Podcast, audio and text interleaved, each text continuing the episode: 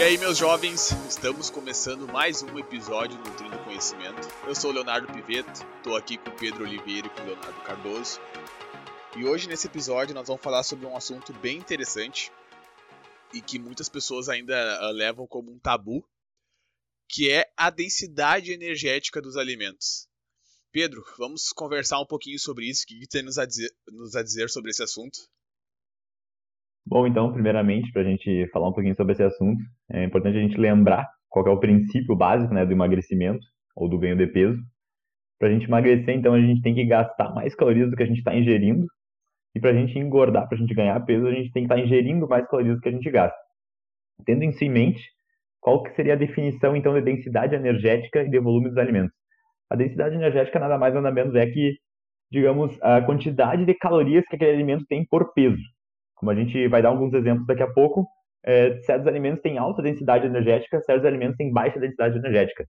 Consequentemente, o volume deles também vai variando. Aproveitando o que o Pedro falou, muitas vezes quando a pessoa quer emagrecer, ela se assusta quando o nutricionista passa para ela comer uma quantidade muito grande de comida, só que na verdade, por mais que aquela quantidade seja grande, né, a quantidade de calorias é muito baixa justamente para que a pessoa consiga ficar saciada e, mesmo assim, ingerindo poucas calorias. Bom, um exemplo bem prático disso que o Léo acabou de passar para a gente uh, seria uma comparação aqui. Eu tenho dois exemplos em questão de calorias. 42, 42 gramas de manteiga, por exemplo, que é uma porção não muito grande de manteiga, sabe? É, um, é uma coisinha pequena tem 320 calorias. Enquanto pega lá duas fatias de pão integral, um ovo, uma fatia de queijo, que é um sanduíche às vezes bem grande que te sacia, tem menos calorias do que essas 42 gramas de manteiga. Tem menos que 320 calorias, muito provavelmente.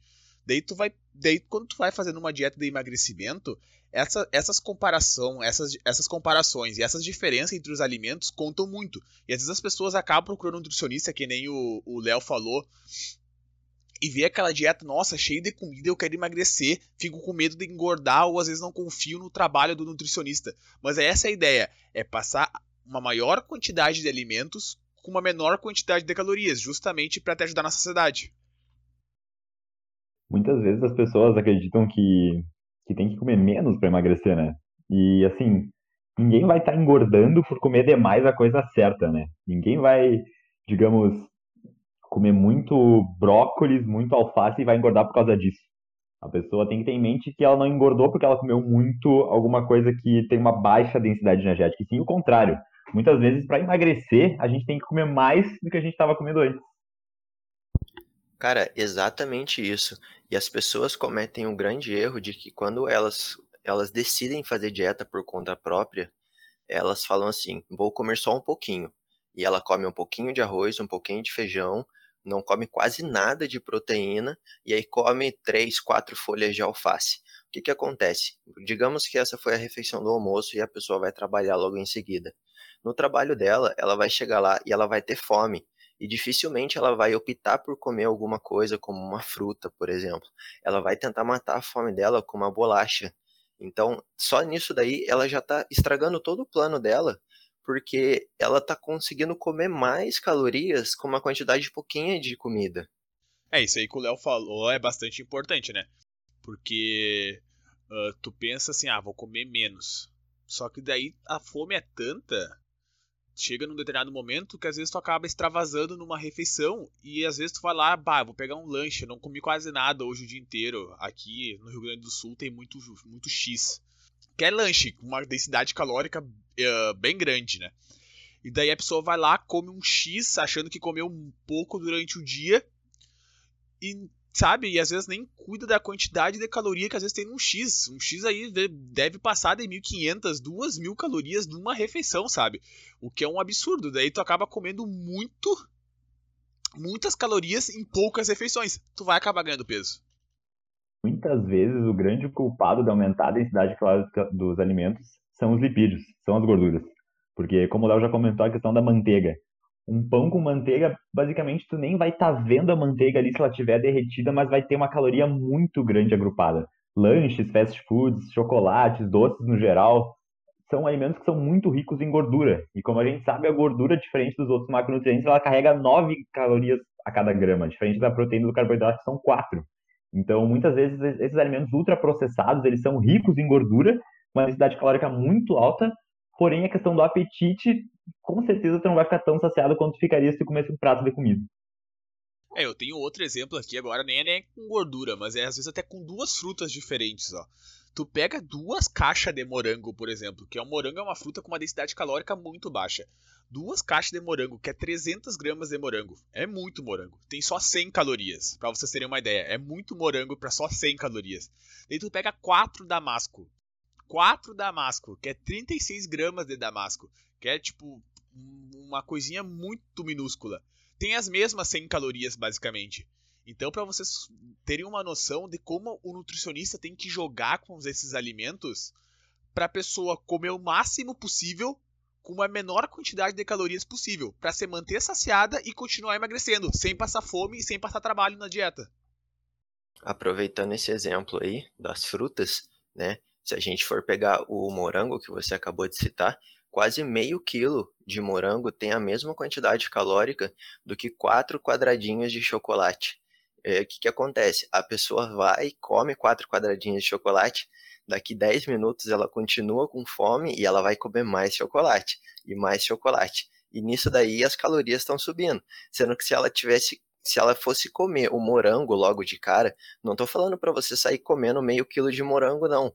Mas se você comer 200 gramas de morango, é, dificilmente você vai ficar com fome logo em seguida. É, exatamente isso. Então, na questão da densidade energética, é isso que nós temos que frisar. Existem alimentos que, por mais que tu coma. Vamos resumir tudo que a gente falou, né? Existem alimentos que, por mais que tu coma mais em questão de gramas, eles têm menos calorias. E tu vai continuar emagrecendo. E tem alimentos, mesmo que tu coma, coma menos em questão de gramas, eles têm uma quantidade de calorias absurda e tu vai acabar engordando. Então tu comer mais não quer dizer que tu vai engordar. Muito pelo contrário, existem muitas formas de tu comer mais e continuar emagrecendo. E é esse é o papel do nutricionista. Bom, mas agora você pode estar pensando, mas pessoal, o meu problema não é comer demais, eu realmente não tenho fome. Então talvez para você melhor, a melhor opção seja os alimentos de alta densidade energética. É, um exemplo claro que a gente tem é a questão do arroz com a batata inglesa. 100 gramas de arroz equivalem a mais ou menos 200 gramas de batata inglesa. Para uma pessoa que tem dificuldade de comer, talvez seja uma melhor opção escolher o arroz, justamente por um menor volume. Vai ser mais fácil comer tudo aquilo e conseguir completar todas as, as refeições do dia. Provavelmente essa pessoa que tem dificuldade de comer tudo, ela está desejando ganhar um peso, ganhar massa muscular. Está tendo que comer, está tendo uma dieta hipercalórica, tá um volume de comida bastante alto no dia, não está conseguindo comer tudo. Então talvez seja interessante também incluir shakes, que é consegue trazer bastante caloria numa refeição só.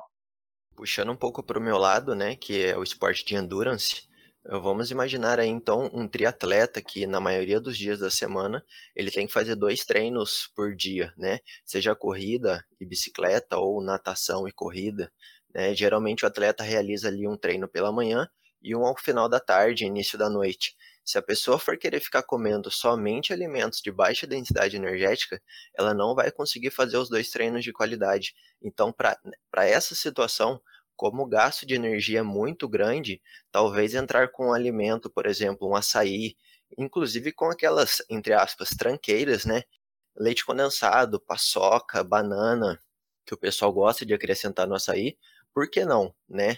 Por que não? As pessoas ficam demonizando esse tipo de alimento, esse tipo de refeição, só que dependendo do contexto, dependendo para que tipo de pessoa, isso é muito bem-vindo. É, isso que tu falou é muito importante, né? A gente tava falando de alimentos com baixa densidade energética no período de emagrecimento, só que quando a gente vai falar em esportes, às vezes, de alto rendimento, que o atleta tem uma quantidade de calorias absurda que ele precisa consumir por, uh, por dia, ou até um cara, um, um esportista que quer ganhar, uh, que, que, busca ganho de massa muscular, subir o peso, às vezes tem dificuldade, esses alimentos não são ruins, alimentos com alta densidade energética. Então, tipo, na nutrição não existe certo e errado. O que existe é tu procurar um bom profissional para te auxiliar e ele vai adequar os alimentos conforme os teus objetivos e conforme isso também melhore a tua saúde. Mas uh, alimentos de alta ou baixa densidade energética também não quer dizer que são alimentos certos ou errados. Tudo vai depender do contexto. Tá puxando um pouco para o nosso último episódio, né? O tempo que a gente trouxe no último episódio, da questão da praticidade da dieta, a gente entra novamente nos suplementos. Muitas vezes, para uma pessoa que talvez tenha dificuldade de completar toda a proteína dela do dia, de consumir toda aquela proteína em, em fontes animais, em carne, enfim, se a pessoa é vegetariana, em, grão de bico, em ervilha, a gente sabe que vai ter uma densidade energética um pouco, é, bem maior, então talvez um suplemento de proteína vai vir a calhar para essa pessoa, já é, fazendo um link com o nosso episódio anterior. Falando um pouquinho também, agora que a gente está falando sobre essa questão de, de alimentos com alta densidade energética, eu quero usar um exemplo meu, assim, ó. Eu tô numa fase da minha vida agora que eu tô buscando ganhar peso. Que eu quero subir meu peso, eu tive um problema de amidalite, acabei perdendo muito peso, muito peso. Realmente nunca pesei tão pouco na minha vida, então eu tô numa fase para ganhar peso. E e eu, por exemplo, para mim conseguir nesse chegar a esse objetivo, eu tô fazendo duas refeições entre aspas livres por semana. Eu às vezes ou como um hambúrguer, ou como uma pizza, ou como uh, um X. Só que isso tá enquadrado dentro da minha rotina e dentro do meu objetivo. Dá certo para mim. E por que eu consumo esses alimentos? Porque eles são com uma densidade energética elevada. Eu sou uma pessoa que às vezes eu tenho uma rotina muito corrida, não sinto muita fome. Então eu, às vezes, entre aspas, alguma que outra refeição na, na semana, eu preciso, entre aspas, apelar para esse alimento. Eu falo bem entre aspas, porque isso não quer dizer que vai dar certo para todo mundo e que depende de cada caso. Esse é o meu caso, eu tô citando o meu exemplo. E também não é errado, às vezes, tu comer uma pizza, um X, dependendo do teu objetivo. É só isso que, que tem que ficar claro. Fazendo uma junção aí do que o Pedro falou e do que o Léo acabou de dizer agora, é, suplementos e uma pessoa que quer ganhar peso, né, ganhar massa muscular. Às vezes a pessoa precisa realizar um número X de refeições para que ela consiga bater a quantidade calórica dela do dia. Só que vocês vão concordar comigo agora que se eu fizer uma vitamina e colocar ali a minha quantidade de proteína através do whey protein, uma fruta, leite, pasta de amendoim, eu consigo fazer uma vitamina bem calórica e o líquido ele vai digerir muito mais fácil do que uma refeição sólida. Então a pessoa precisa consumir bastante caloria, ela apela, né, por uma refeição líquida para que daqui a pouco ela tenha fome novamente e consiga colocar mais calorias para dentro. Então, é, resumindo um pouco da ideia que a gente quis trazer aqui para vocês do, do conceito da densidade, do volume dos alimentos, mais uma vez fica bem claro um ponto muito importante em qualquer planejamento, que é a individualidade a especificidade de cada pessoa. É conhecer o paciente, é saber nos horários que ele sente mais fome, nos horários que ele não sente tanta fome. É, talvez né, de manhã seja melhor incluir um shake, porque ele não tem tanta fome. Aí ele chega de tarde do trabalho bem cansado, ali, bota um prato de comida bem vasto que ali, sim, ele vai sentir fome, vai conseguir segurar até de noite, não vai querer assaltar a geladeira de madrugada. Então, assim, fica muito claro o quão importante é a gente fazer uma anamnese completa, a gente conseguir entrevistar o paciente, conhecer cada detalhe e adequar melhor a rotina dele. É, isso que o Pedro falou é o papel central do nutricionista, né? Aqui a gente trouxe vários exemplos, começamos o episódio falando de alimentos com baixa densidade energética, para pessoas que querem perder peso e, e, querem comer mais. Depois eu citei meus exemplos, o meu exemplo uh, da minha rotina de agora, que eu estou optando por alimentos de alta densidade energética, porque eu preciso comer mais e não sinto tanta fome. Enfim, cada caso é um caso e cada caso deve ser analisado de forma uh, bem de perto e bem detalhada pelo nutricionista. Como o Pedro disse, respeitando a individualidade daquela pessoa. Esse lance da individualidade aí me faz pensar naquele exemplo de que a amiga emagreceu e aí a outra fala assim: "Ah, qual foi a sua dieta? Passa para mim". E aí você vai ver a amiga que emagreceu, ela tá treinando todos os dias por semana, duas horas ali, não que você precise ficar duas horas na academia, mas é o que ela fica, e a outra não está fazendo nada, entendeu? Ela trabalha o dia inteiro sentada, ela chega em casa, ela faz é, uma refeição simples ali, vai assistir uma série, ela não tem uma vida muito ativa. Então ela tenta comer o que a amiga come e está emagrecendo, e pode ser que ela acabe ganhando peso. E aí, Léo, fala aí com a gente. Cara, é, quando você é, pensa no, no ponto da individualidade, é muito importante, principalmente porque, assim, Eu quero emagrecer? Eu preciso de alimentos com baixa densidade energética. Eu quero ganhar massa muscular? Eu vou precisar de alimentos com alta densidade energética, principalmente se eu tenho uma dificuldade para estar tá realizando todas aquelas refeições sólidas. Então, não fique preocupado quando você for ao nutricionista e ele te passar um grande volume de alimentos, né? Muitas vezes aquele grande volume não tem uma grande quantidade calórica. E, por favor, não siga a dieta do amiguinho, né? Porque pode ser que dê muito ruim. Pessoal, a gente vai encerrando esse episódio. Espero que vocês tenham gostado. Espero que vocês tenham aprendido um pouquinho. Já me despeço aqui e vou deixar a palavra com os meninos. Então a gente pede que qualquer sugestão de tema que vocês tiverem, alguma coisa que, que bate na cabeça de vocês e vocês ficam pensando, ah, será que é verdade? Será que é mentira? Que vocês contatem a gente no Instagram, pode chamar eu ou algum dos Léos. E até mais. É isso aí, pessoal. Valeu. Uh, espero que tenham gostado do episódio, espero que tenham gostado das dicas e até a próxima.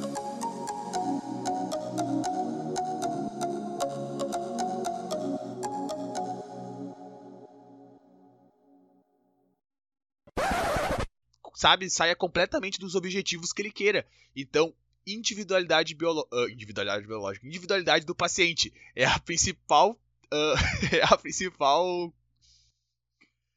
Ô Lucas, corta essa parte aí pra nós, muito obrigado. Bom, então, é, a gente pede que, se vocês tiverem alguma sugestão de, de episódio, de. Meu Deus, sugestão de episódio é foda, né? Vá, vamos de novo. Um exemplo seria a pessoa que chega do serviço e vai comer uma bolacha, ela come duas, três bolachas e essa quantidade já, já causa um. Nossa, caguei caguei. Mas. Caguei, caguei. Viajei, comecei a pensar outra coisa, mano. Comecei a pensar outra coisa. Cara.